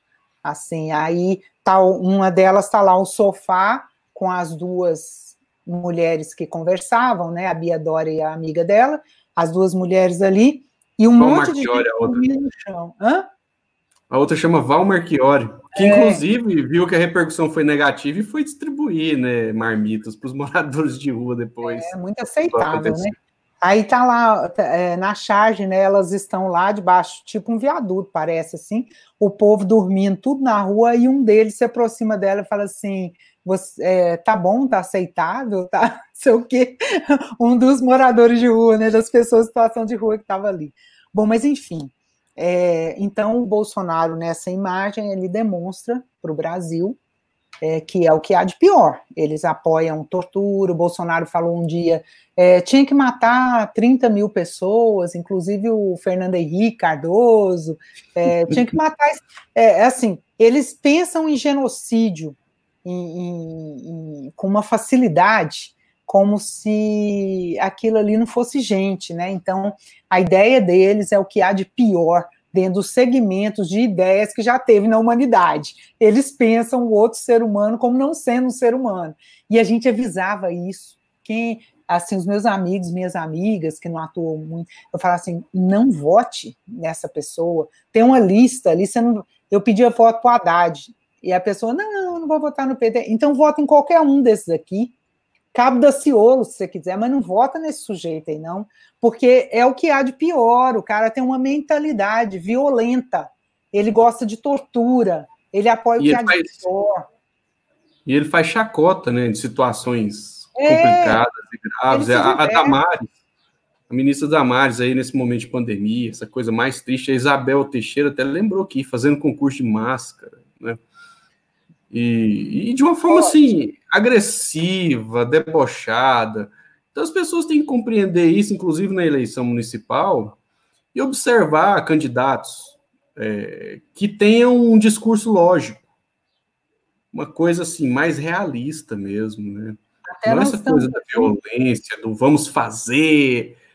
É, O, o, Witzel lá no Rio de Janeiro demonstrou que esse discurso não serve para nada. O próprio João Dória. pois ele é. começou até bem no início da pandemia, mas agora parece que ele perdeu completamente o controle depois dessa prisão, eh, da prisão não, eu já estou até depois dessa ação contra o José Serra, provavelmente ele não será nem candidato mais à, à presidência da República. Então essas figuras elas apareceram aí prometendo mundos e fundos e na verdade o que todo mundo tem que compreender, e essa eleição municipal, tomara que as pessoas compreendam, é que não existe milagre que essas promessas, né, essas promessas milagrosas aí são, na verdade, uma mentira, uma enganação. É, de vez em quando eu pego alguns extremistas de direita e falo para eles: ou oh, você está recebendo só mentira nesse WhatsApp seu, estão mentindo para você, está te fazendo de trouxa. Olha, tem três pessoas, pelo que eu vi aqui, porque eu não prestei muita atenção quando os nomes subiam, porque eu não estou Uhum. acostumada a fazer live, né? Eu estou acostumada a fazer reunião, assim, para dentro. Então, só quem está na telinha que está participando. Essa é a primeira live que eu estou participando, na verdade. Oh, que Mas honra! É, saber que foi no meu canal. É, para mim também, uma honra. E aí eu vejo que três pessoas aqui que são a Yolanda Aquino, ela é vereadora e candidata à reeleição ali na cidade de Goiás. O Eurípides Cipriano é também é, candidato a vereador aqui na cidade de Goiânia. E o Ele é Matheus dos Ferreira, bancários. dos bancários, né? Advém da Caixa Econômica Federal, né? Assim, conhece bastante e tem várias lutas sociais e tudo que ele participa. E o Matheus Ferreira, fala comunidade com o Matheus Ferreira aqui. o Matheus, o Matheus, que também é candidato a vereador na cidade de Goiânia. Me honra muito a presença de vocês, que eu sei que a vida de vocês não está fácil ultimamente, me honra muito vocês estarem aqui. Mas a campanha de vereadores e prefeitos, por exemplo, aqui em Goiânia, é, eu, eu já estou vendo, acompanhando assim a luta é, para que vai começar de disputa pra, programática, quer dizer, o que, que você pensa sobre a cidade de Goiânia? É importante que as pessoas observem, porque uma boa parte das pessoas disse assim para mim depois da eleição ou escreveu nas redes sociais: "Ah, eu votei no Bolsonaro porque ele não debateu mesmo e eu não vi nada sobre ele". Eu não queria votar no PT por motivo A ou B ou C, não queria votar no Haddad por causa disso, disso ou daquilo, então eu votei em quem eu não conhecia. Presta atenção, porque tem gente arrependida demais. As pesquisas dizem isso e a realidade fática todos os dias nos conta que exatamente que a Renata está falando, né? A Renata Ambrosio aí, que a escolha foi a pior. Então, assim, a maioria do Brasil não conhecia ele. E depois da facada, aí que não ia conhecer mesmo, né? Porque ele não abria a boca é, de modo a debater. Ele dava uma entrevista personalíssima ali, aqui ou ali, para virar vídeo de propaganda, mas ele não fazia um embate. Então, ninguém viu o pensamento dele. Quem não conhecia e quem não é muito atento com a política, não viu. Isso não tira a responsabilidade do voto, ou do não voto, ou da, de não ter ido votar ou de não ter, não tira a responsabilidade. Mas de fato isso. Então assim é preciso ver o que as pessoas dizem. É, eu estou acompanhando um pouco um debate ali com a Adriana Corsi, que é candidata a prefeita aqui na nossa cidade, né? E ela quer dizer, pré-candidata, todo mundo é pré-candidata, agora que foi escolhido o calendário eleitoral, né? Vai ser lá na segunda quinzena de novembro. Então, a Adriana está aí buscando, puxando informação sobre tudo, que ela é deputada estadual, então, naturalmente, ela já tem informações, é, bastante, um grande número de informações. Já ali fez o seu protesto contra o despejo das famílias, está tudo ali. Mas é preciso mais. Por quê? Então, é isso que é isso que a é isso que a Adriana está é, tá buscando. Porque todo mundo está falando, ah, o, Brasil, o que teve até hoje não será assim depois. Haverá um novo normal, ou um novo, um novo alguma coisa aí, né? Um, novos parâmetros, as pessoas podem estar mais solidárias, podem estar querendo outras coisas e tal. Então, quem é candidato a prefeito ou a vereador, é, precisa saber que é importante a gente falar do passado, porque nós temos passado. Então, nós temos embates é, em toda uma vida. Então, nós temos ali, nós tivemos o prefeito, no caso do PT, né? É, nós tivemos o prefeito aqui, o Darcy Acorce, Pedro Wilson Guimarães, e tivemos o Paulo agora mais recentemente, né? Então, é, então nós temos coisas que nós fizemos e, e, e achamos que, que, que ainda continua dentro da realidade, e outras coisas que já não mais, que a legislação mudou e tal, e que vai mudar ainda mais o Flávio, então, e, e, isso aí, assim, dialogando aqui também com, é, com quem é candidato e com quem está acompanhando. Então, não é possível a gente pensar que o Brasil vai sair dessa pandemia, a nossa cidade vai sair dessa pandemia, e não vai haver novas reflexões, novas necessidades, novas possibilidades. Por exemplo, eu quero ver esse governo que, no rumo que o Temer deu ali, e que foi aplaudido grandemente pela maioria do Congresso Nacional sob nossos protestos, mas ali tirar dinheiro da saúde, tirar dinheiro da educação. Eu quero até ver o que, que vai acontecer. Quer dizer, o SUS, se não fosse o SUS, como nós estaríamos? Então, é preciso ampliar recursos. A gente ouve os cientistas falando, essa pandemia que nós estamos vivendo pode acontecer de novo, um novo vírus a qualquer momento, porque o mundo está totalmente é, é, totalmente articulado, totalmente assim, as pessoas circulam, as pessoas, as mercadorias circulam, é, tudo circula, então, é, não é verdade? Então, é preciso que o Brasil se prepare. O papel do Estado não pode ser neoliberal. O Estado não pode ser, o Brasil não pode ser, é, essa coisa do neoliberal tem que ter morrido nessa pandemia. Que o Trump lá perca a eleição, tem que ter morrido o neoliberalismo nessa, nessa pandemia, ou o ultraliberalismo, que aí é o pior de todos mesmo, né? Extrema-direita, igual aqui no Brasil, com esse Guedes, que é uma que, que parece uma. Assim, uma aberração, parece que nós caímos no inferno, né, com essas pessoas, que não tem o menor sentido de país. Então, e eu acho uma coisa muito legal, mas assim, nesse momento está um pouco difícil, mas há um ano que nós estamos conversando, até é, pensei na possibilidade, as pessoas perguntavam, Marina, você vai sair candidata? Deve ter perguntado para você também, né, Flávio? Que a gente está nessa aí, né? E para todo mundo que está aqui junto também. Ah, você vai sair candidata? Eu falei, ó, oh, eu, eu, antes de pandemia, hein? Eu falei, ó, oh, precisa alterar esse negócio aí do jeito que o parlamento tá, porque não tá, não tá bom. Então, certamente os nossos candidatos e candidatas aqui que estão participando vão achar o seu meio, ou estão achando o seu meio é, de mexer na estrutura para onde estão desejando estar e que estarão provavelmente. Então, eu falava do mandato coletivo, né?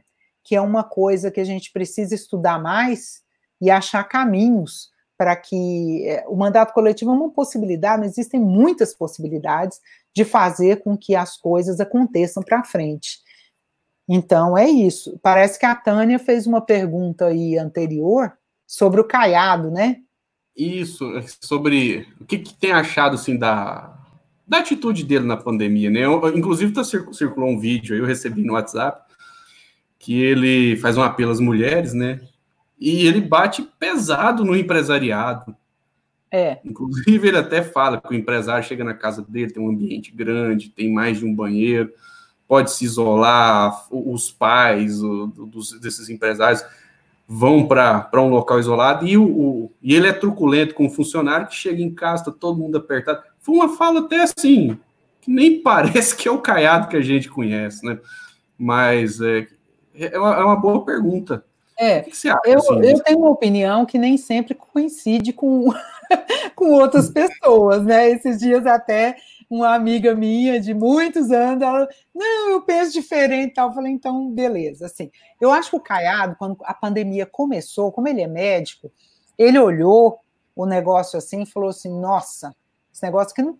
Esse povo tá doido, não tá entendendo que esse negócio pega e que todas as notícias dizem que pega e mata. Eu acho que ele pensou, vai ter um.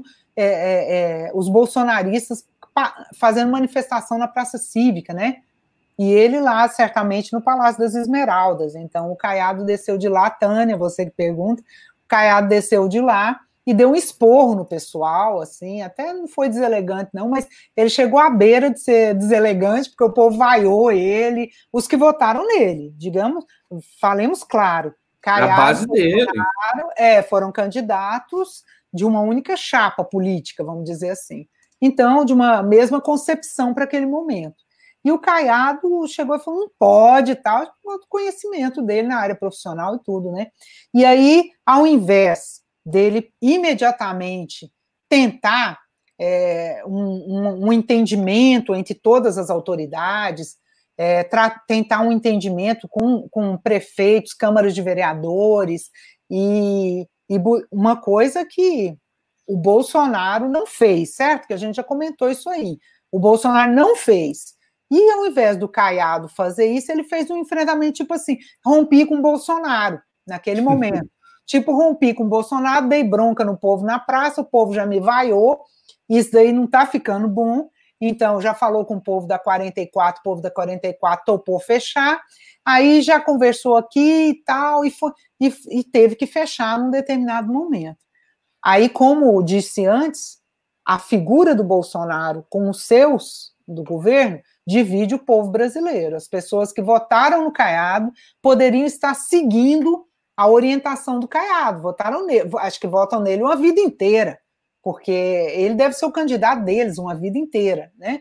E aí foram para discordância, as pessoas, os bolsonaristas passaram a dizer que o Caiado era comunista, é uma coisa de rir, é uma coisa de rir, desculpa, eu acho graça, assim, é de tanta ignorância nesse sentido.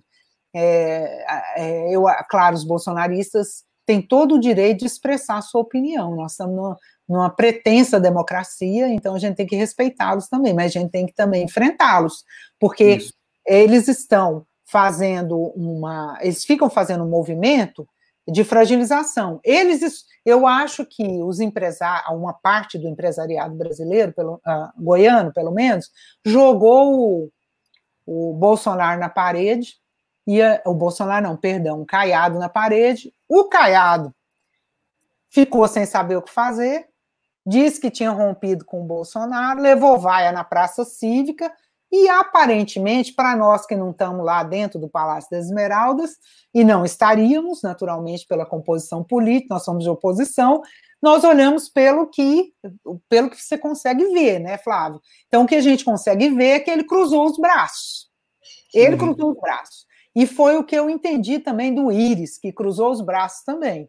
Tem outros municípios que o prefeito, acertando, errando, foi dando norma, foi fazendo um cuidado assim. Tem prefeito que, inclusive, votou e apoiou o Bolsonaro, que meteu máscara na, no rosto em cidade pequenininha e falou: não aceito isso, olha aqui a minha família, eu não aceito esse comportamento do governo federal, eu não aceito. Nós vamos fazer aqui, está lá secretário de saúde, e o tratamento é relacionado com com o futuro do município, não é? Então, quando você trata da saúde, não existe uma incompatibilidade com o tratado da economia. Nos primeiros dias existia sim. No primeiro dia só tinha pavor. Nenhum de nós sabia nada sobre aquilo. Enfim, quem tinha que saber parecia que não sabia também, uma confusão. Mas, mais para frente um pouco. Então, nós vivenciamos aqui, Tânia e todos que estão nos ouvindo, nós vivenciamos aqui, Flávio, um, uma, uma piada grotesca, assim. Então, num dia, o prefeito de Goiânia anuncia que vai, é, vai começar a abrir, que era no dia 30, ah, vai abrir, o povo todo animado, né? Só academia e um outro é, segmento que não, mas ia abrir. Aí, antes, no dia anterior a abrir, o governador diz que vai ter que ter lockdown todo mundo assistiu isso aí e tal. Ah, vai ter que fechar, vai ter que fazer o isolamento e tal. Na hora que ele fez isso, os bolsonaristas pularam no pescoço dele, gritando. Estão gritando até agora. Eu vi um vídeo aí de uma mulher que parece tem, não sei, ela tem todo o direito de fazer, e aliás, ela é, não fez de forma. A agressão dela foi uma agressão, vamos dizer, dentro dos parâmetros políticos, para cima do Caiado, e ele, então, o que está acontecendo? Esse vídeo que ele fez agora, e que essa pessoa e outras responderam, bolsonaristas, que, a, é, não sei, agora estão achando já que o Caiado é defenestrável, né? Então, o Caiado vai e chama as mulheres. Aí eu participo de um grupo de mulheres que é, vi vários comentários. Um deles foi assim: pronto, jogou no colo das mulheres a responsabilidade, né? que, que é mesmo, jogou no colo das mulheres a responsabilidade como sendo assim uma coisa é, honorífica, só que está aumentando, tem aumentado durante a pandemia a violência doméstica também. Então, você está falando com qual das mulheres, com qual segmento, com quais condições das mulheres. É, as mulheres. É, mas tudo bem, é um chamado, ele está fazendo o que dá para fazer. Mas então, o que, que o Caiado qual que é meu julgamento? Se ele tivesse mantido aquela posição inicial, a gente talvez não tivesse na condição que nós estamos hoje. Há poucos dias, uns três dias, o, o segmento de, de hospitais de alta complexidade da área privada anunciou que não tem mais leito de UTI disponível. Então, assim, nós estamos. Como é que está o nosso quadro? Nosso quadro é assim: é, de desgoverno. Ah, bom, aí Iris falou abre, Caiado falou fecha. Alguém do Ministério Público, na minha opinião, corretamente, entrou na, na, na Justiça porque o Conselho de Saúde, um, não é exatamente, não sei se é o Conselho de Saúde, mas é um, um órgão do município que deveria opinar sobre abrir ou fechar. Não foi ouvido, é município de Goiânia. Aí então entrou. Aí a gente pensou, então vai fechar. Aí o juiz falou: não, não pode. Aí o desembargador falou: não pode. Aí a defensoria pública entrou também com a ação. Uma Aí, confusão, né? Isso daí não é viável, né, gente? Então significa. O que, que é isso? O, governo, o presidente da República não faz concertação com as autoridades e com a sociedade. O, o, Ministério Público, aliás, perdão, o governo do Estado também não faz concertação. Não chama as autoridades, é, as empresas e os trabalhadores, porque os governos de direita se esquecem de conversar com as representações dos trabalhadores. Então, alguma coisa não vai dar certo, porque tem mais trabalhador do que grande empresário. E, aliás, microempresário e pequeno empresário têm uma vida muito parecida com o do trabalhador, assim, é, com o trabalhador que trabalha com ele lá, às vezes vai de ônibus também para o trabalho, porque tem todo tipo de empresário, né? De todos os tamanhos e de todos os comportamentos e vida social. Então, e renda, né? Então, gente, assim, o Caiado, na minha opinião, tá, agiu de um modo volátil. O, governo, o estado de Goiás e a prefeitura de Goiânia, isso serve para o Íris também, volátil. Então, não deu autoridade, não fizeram campanhas educativas. E a gente andava na rua, até antes de anunciar que ia ter multa, tinha multa, não tinha multa, tinha multa, não tinha multa, mas até anunciar o negócio da multa, de andar por andar sem máscara nas ruas, estava sim de gente sem máscara na rua. Até motorista de aplicativo. Então, Inclusive, assim, é uma bagunça, isso é uma bagunça. A Maria do Rosário fala sobre o trabalhador que pega ônibus, né? Os ônibus continuam lotados. E, e Marina, para finalizar aqui, é, duas questões né, para a gente encerrar o debate. É, a primeira, tem aqui a, a, Isabel perguntando o que, que é o mandato coletivo, e, o, e, a, e a Enes falando que, perguntando se, na sua opinião, as pessoas vão ter mais consciência né, depois de ver o Brasil ser jogado na lama devido ao comportamento político errado. Essa é Anis, é Anis do Maranhão? Ué. Eane Silva. Gente, ela mora em Balsas, no Maranhão. Que honra, viu, menina? que legal. É, então, é, eu, eu, a gente espera muito, né? A gente sempre espera muito que as pessoas tenham mais é, bons valores, né? Assim, eu acho. Eu penso isso para mim. Eu fico é, me observando muito e a gente fica com muita vontade que todo mundo se observe porque há uma quem o sistema capitalista nos joga para o individualismo, para a gente só ficar preocupado com a gente mesmo e quem os amigos mais próximos e a nossa família. Passou isso aí, a gente é indicado pelo sistema capitalista, a gente é sugerido que não dê bola. Não é à e toa o, que a gente vive assim, né, Flávio? O, o mandato coletivo, ele Pode, assim, eu tenho visto, é uma coisa nova, né? É, seria assim, pessoas que vão exercer, alguém vai ser o titular do mandato, né? Mas aquele grupo vai vai participar, assim, no gabinete? Ah, não, eu então ainda preciso... Eu estava respondendo a Eanes. Ah, então, ah. Eanes, eu espero... Ansioso pelo mandato coletivo também, né? É, eu espero, Eanes, que todas as pessoas que estão nos assistindo, que a gente é, compreenda como o mundo está pequeno, assim, como é necessário cuidar do planeta, como é necessário ter, é, ter compaixão, é, ter solidariedade, e, e quando vai pensar assim, como o Estado brasileiro deve ser, que tipo de serviços deve ser oferecido pelo Estado brasileiro, entra aí junto a generosidade, a solidariedade, é, sabe, assim, a percepção, por exemplo, esse negócio do servidor público sem estabilidade. Aí você pega um governo que ele não ele não quer saber, ele quer colocar os seus cabos eleitorais lá dentro, .com.br, ele não dá oportunidade para ninguém que seja de carreira ter ascensão funcional, para poder é, mostrar o que sabe. Às vezes está ali há 30 anos e tal, e sabe mesmo, e sabe mais do que todo mundo. Então, quem está chegando às vezes é mais do ambiente da disputa política. Então, quem, quem sabe, quem está lá dentro, quem é da, da boa burocracia de Estado, essas pessoas precisam ser ouvidas, precisam ter espaço, porque senão não há continuidade, o prejuízo da sociedade é enorme, não há experiência acumulada pelo Estado e pelo país.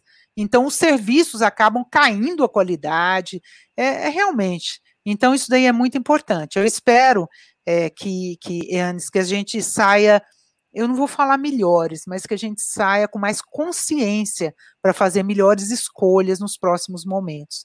Isabelzinha querida, que fez aniversário ontem, sobre o mandato coletivo, parabéns de novo, sobre o mandato parabéns, coletivo. É, mandato coletivo, pelo que nós pudemos juntar de informações durante esse ano, é uma coisa um pouco, é, um pouco nova com essa característica. Então, quem já, já foi parlamentar é, e é, vamos dizer, e é de um campo libertário, vou usar esse termo aqui, e que tem propostas populares, geralmente faz mandatos com conselhos, com participação popular, com, com toda a transparência possível.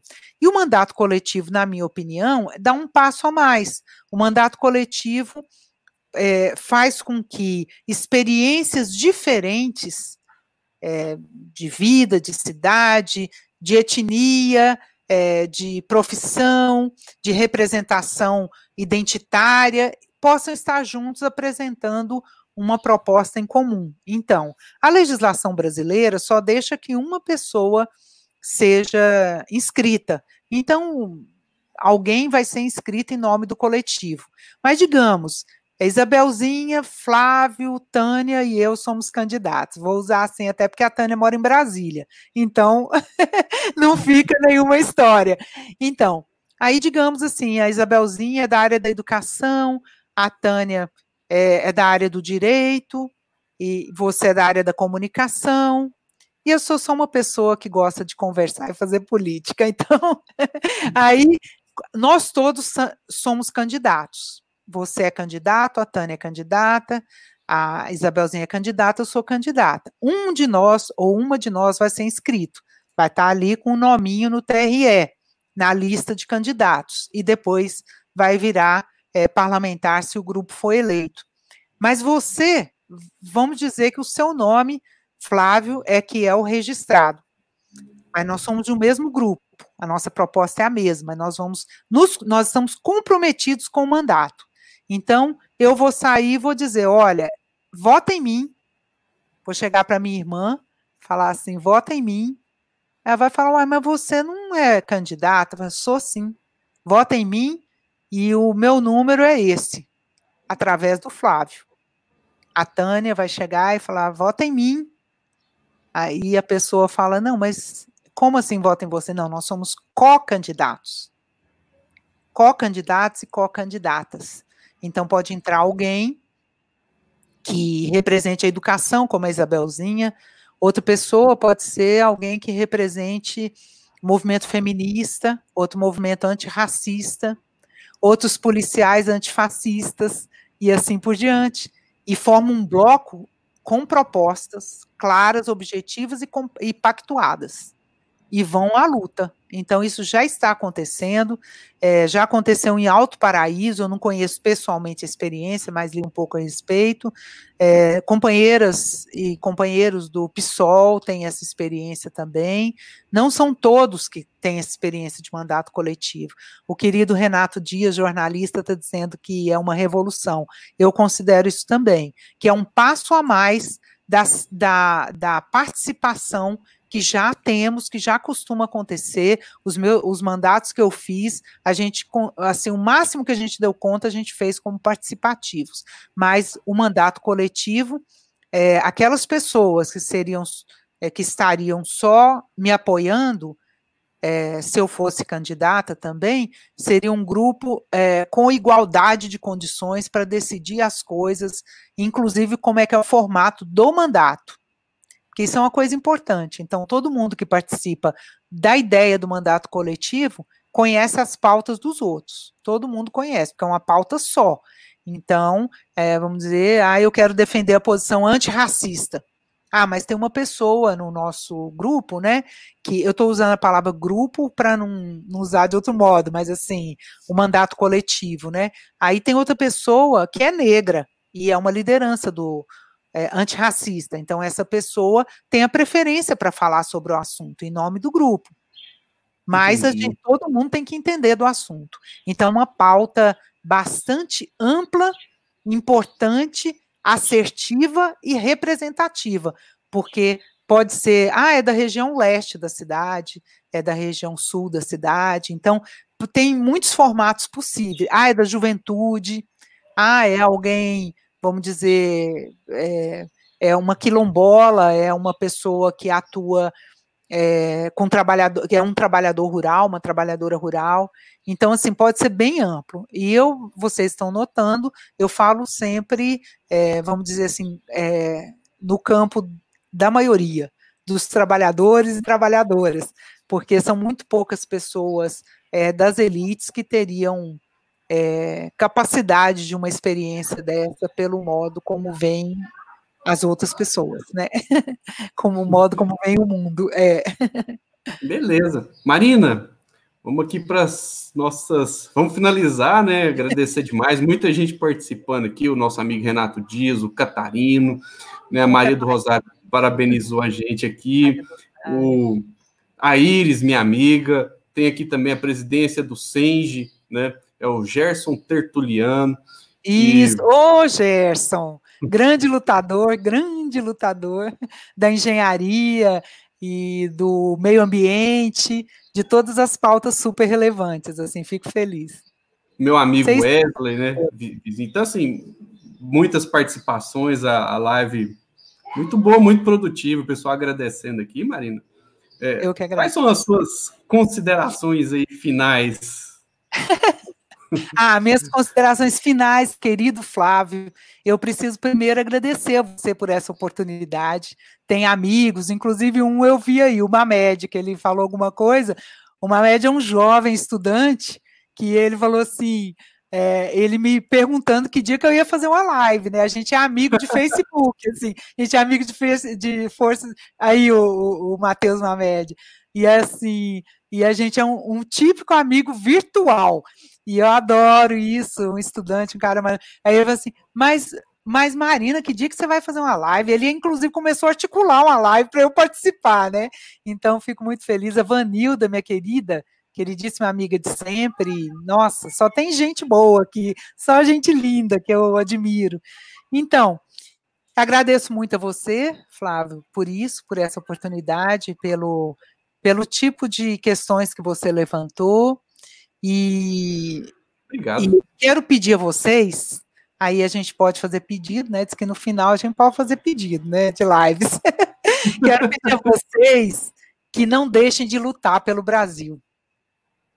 E por um planeta melhor, por um planeta que tenha condições de oferecer a sua gente, a todos os seus milhões de pessoas, tenha condições de oferecer dignidade, paz, trabalho, estudos, né? Eu penso, por exemplo, que uma questão aqui para o Brasil, é, diante do que está acontecendo na área digital, um aumento de 71%, aí tem pesquisa dizendo, é, de compras online, de acessos online, né? Claro, está justificado o motivo, a pandemia e tudo, mas também já vinha num ritmo ascendente, então, é preciso que a gente comece a debater também a diminuição da jornada de trabalho com um salário igual, né? A diminuição da jornada de trabalho para permitir que todas as pessoas adultas em condições de trabalhar tenham trabalho. Caso contrário, isso não vai acontecer. É uma discussão antiga, né? É uma discussão antiga em alguns países, como a Alemanha, tem gente discutindo quatro horas de trabalho por dia. Nós aqui está piorando, porque quem tinha jornada de oito horas de trabalho por dia está indo para 12 horas. São os, os trabalhos precarizados, estão exigindo isso. Não é para viver bem, é para não deixar de comer. Já teve 25 reais para levar para casa, 30 reais para levar para casa, que a família está lá esperando. Então, não é comida de qualidade também. Não, assim. é assim, é uma afronta. Mesmo. É, isso é uma afronta para o país. Um país tão rico, tão grande, tão punjante, com tantos produtor de alimentos. É, produtor de alimentos, né? Assim, que a parte, por exemplo, do agronegócio não perdeu o pique, porque não tem jeito de perder o pique, é alimento que vende para fora, ou que vira alimento numa segunda geração ali é, da produção. Então, é, de verdade, é preciso que a gente reveja o país, mas que a gente lute por ele. A gente precisa lutar por ele. A gente precisa lutar pela democracia no Brasil, precisa lutar para que as nossas instituições é, se, se reorganizem para que é, percebam que o, o, Brasil, o mundo, não pode mais andar do jeito que estava andando, aceitando arbitrariedades. É um absurdo a gente ver a polícia entrando nas comunidades a, é, de todo, todo o país, mas eu vou citar as últimas aí, São Paulo é, e Rio de Janeiro, só para citar as nossas grandes sensibilidades que revelam o racismo estrutural no Brasil e revelam a nossa pobreza absurda. Então, as polícias entrarem. Então, um cachorro de policial mordeu uma criança cadeirante, mordeu um outro de 18 anos que ficou com medo de morrer que teve que pular pela janela lá na, na favela, é, crianças sendo assassinadas no Rio de Janeiro. Então, mantenhamos a nossa indignação e que não seja indignação de sofá, como costumo dizer, né? Não seja aquela indignação que a gente fica condoído, mas, mas que a gente, na primeira oportunidade, já não pensa nisso, na hora de votar, ou na hora de assinar um abaixo assinado, na hora de fazer sei lá, de doar para alguma iniciativa bacana e tudo. Não, vamos lutar pelo Brasil. Vamos procurar aí as nossas organizações, sejam sindicais, sejam o movimento pela reforma agrária, seja um movimento é, de luta por segurança alimentar, pela universidade. Olha só o que estão fazendo contra as nossas universidades públicas e, no fim, privadas também. Porque até as universidades privadas, depois que o PT saiu, começou a fragilizar a presença de estudantes, porque não tem como pagar, foi acabando, FIES, foi acabando ProUni. Então, assim, todas as políticas públicas, a gente precisa lutar por elas. Passou, agora, enquanto tem pandemia, a gente pode ajudar de um jeito, mas depois vai ajudar de outro. Eu vejo, por exemplo, os jovens da torcida das torcidas organizadas, que eu tenho muito carinho. É, eu não torço por nenhum time, nem nada, mas as torcidas eu tenho muita atenção. Que a maior parte é juventude da periferia, a maior parte é juventude da periferia, que está ali que vai feliz para dentro do estádio, que está ali junto, e, e, e agora indo para as ruas, aí, grupos de torcedores indo para as ruas, se arriscando um pouco, mas é bem verdade que eles já se arriscam todo dia pegando ônibus, pegando metrô, pegando trem para ir para o trabalho. É, são jovens que já estão expostos de algum modo, em sua grande maioria, mas estão ali lutando pela democracia brasileira. Então, assim, a gente não pode se aquietar. Sabe, eu, eu tenho, Flávio, uma coisa comigo que a gente precisa ter duas coisas assim no coração. Né? O coração tem que estar tá ali todo, todo o tempo batendo essas duas coisas. Um é, é uma alegria por estarmos vivos, assim, é uma alegria porque a vida é, nos oferece tanto, e aí eu não estou falando tanto, tira dinheiro da, da conversa, eu estou falando assim, porque a vida nos oferece oportunidades de movimento, de fazer coisas, de, de a gente sorrir para uma outra pessoa, ou de lutar dentro de um partido, ou de estar em coletivo fazendo coisas bacanas, né? Eu vejo gente aí que tá, tipo, eu vou citar um aqui, tem muita gente, o Chechel, o Chechel que é músico, né, do Nós é Nós, ele tá, desde o primeiro dia, está ali colhendo, é, corre ali, corre aqui, tem muita gente fazendo isso, mas ele é, buscando condições de cestas de alimento e produtos de higiene para os artistas, que os artistas uhum. totalmente, os artistas, em sua grande maioria, não são aqueles atores da Globo lá, não. Os artistas, em sua grande maioria, são aquelas pessoas que estão nos bares, estão nos teatros, estão ali no, na rua fazendo arte de rua, enfim, essas pessoas estão todas sem receber nada. Então, assim, esses gestos todos é, que significam generosidade, eles precisam estar no coração da gente. E, ao mesmo tempo, é, impelindo ações, impelindo a movimentos, a, a, a, a generosidade, tudo. E, ao mesmo tempo, a outra coisa é o desejo de lutar, é a disposição de lutar. Eu acho isso muito importante. Você olha o Brasil na situação que está, uai, o Brasil não é deles. Quem que disse que o Brasil é de extrema direita? 70%, mais de 70%, não votou no cara que está lá. Ele foi eleito dentro das regras, tudo bem, foi eleito dentro das regras. Agora, o Brasil não pulsa com ele, simplesmente não pulsa. As pesquisas mostram. Não adianta falar, ah, ele tem 30%. A gente fatia isso daí, a gente vê estudiosos dessas pesquisas, você fatia, você sabe exatamente o que, que é. Uma parte é porque é 100% como ele, que existe, essas pessoas existem. A gente não pode Existe. ignorar. A pessoa quer ver os outros sendo torturados, se for da família dele, não pode não. Mas quer ver os outros sendo torturados, quer ver atirar em negros, pretos e pobres, como se diz, né, como tem na música, inclusive cantada belamente por, pelas nossas, pela MPB. Então, então atira. O que que tem? Atira nas costas. E de vez em quando a gente vê ainda, Flávio, uma pessoa assim é, bacana, honesta e tudo vira e fala assim: não, mas não pode atirar inocente nas costas. Ah, mas pode atirar num que seja é, que esteja sendo acusado de alguma coisa, ou então, ah, não, o cara está na cadeia, ele não presta para mais nada. O que é isso? De onde tirou isso da cabeça? Não está percebendo que esse é o pior dos pensamentos? Não pode ser assim. Então, Flávio, eu eh, as duas coisas, amor e alegria no coração, o máximo que puder. Nós estamos num momento muito desafiador e em outro sentido, mas no mesmo caminho, lutar pela democracia brasileira, lutar pelo povo brasileiro, reconhecer a desigualdade social, o racismo que existe em nosso país, que é profundo, depois de praticamente 400 anos, nós temos 500 e pouco, 520 anos de vida, quase 400 de, de escravidão, de escravidão do povo negro vindo da África na marra. Então, e de genocídio indígena. Então, como é que isso não nos.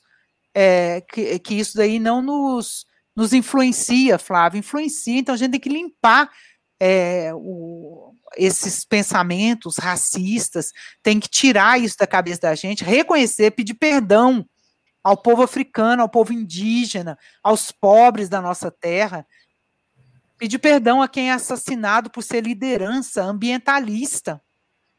Verdade liderança ambientalista. É muita gente, não é pouca gente. Pedir perdão por ainda não, não ter um, uma finalização ali em Unaí, daquelas pessoas, os funcionários públicos ali do Ministério do Trabalho, que identificaram trabalho escravo e foram assassinados lá no lugar, ali naquele momento da identificação do trabalho escravo. E assim, ainda não tem uma finalização. Cadê o Estado brasileiro resolver isso? Então não pode. Pessoas que mataram lideranças importantes da nossa história, aqui no estado de Goiás, mataram com pistolagem ou mataram pessoalmente. Não aconteceu nada. Então, assim, nós precisamos lutar para que o Brasil melhore. Nós estamos vivos e vivas. Nós estamos aqui? Estamos. O Brasil é desse povo absurdo que está ali no Palácio do Planalto? Não é. O Brasil não é deles. O Brasil é dos brasileiros e brasileiras, estrangeiros que estão aqui, dos povos indígenas, quilombolas, é de todos nós, todos e todas nós. Então é isso. Essa é a minha mensagem. Não nos esqueçamos disso. A gente merece o nosso Brasil com democracia e com justiça social.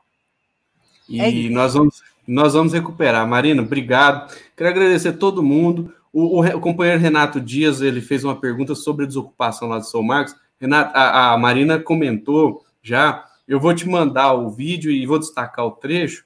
E, e assim, agradecer, né? Todo mundo, o pessoal participou aqui, né? O Matheus, a Tânia, a Maria do Rosário, o, o, assim, o, o Catarino.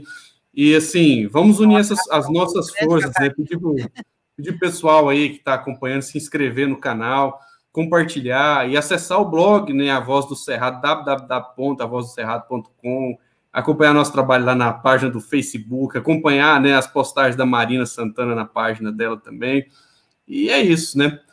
Agradecer o pessoal ficar essa tarde ouvindo sobre política e, e acompanhando, é sinal de que a, a, gente tem muito o que fazer, né, Marina? Essas lutas, essas colocações que você fez sobre a, a, a solidariedade, né, a ação de, de estender a mão para as pessoas, não para agredir, mas para ajudar. Isso é muito importante, né? Então, assim, um forte abraço para todo mundo aí.